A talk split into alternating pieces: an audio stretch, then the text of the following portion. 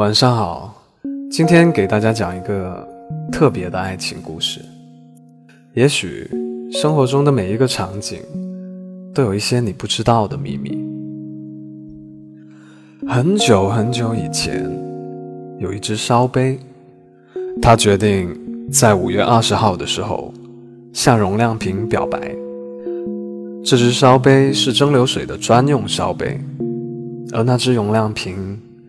也是蒸馏水的专用用量瓶。他们两个一起来到这个化学实验室，已经有大半年了。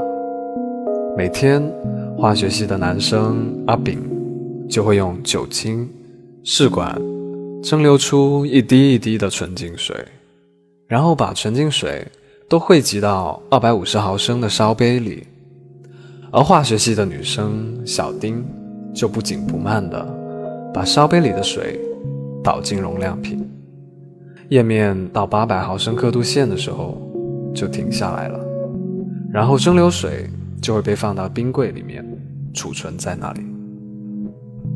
每次烧杯见到容量瓶的时候，总是觉得它沉稳、坚定，把自己的蒸馏水送给他非常安心。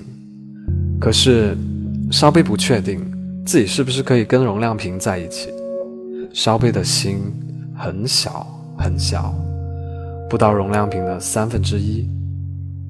但五二零到了，烧杯决定勇敢一次，让容量瓶知道自己的感情。结果是皆大欢喜，因为容量瓶也爱烧杯的清脆甜腻。他们在冰箱里甜蜜地依偎着。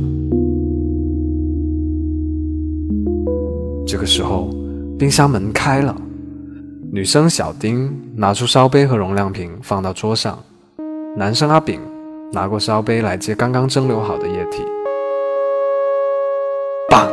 一声，过热的水遇到了冰冷的烧杯，烧杯碎了，扎到了小丁的手臂里面。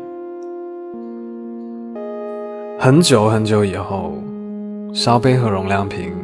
再次相遇了，在远方的咖啡厅，女生小丁受伤以后，被男生阿炳慌张地送到医院。那时候，男生的关心，女生看在眼里。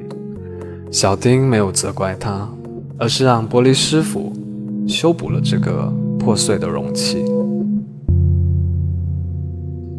因为烧杯装着自己的回忆。还有实验室里的每一幕场景。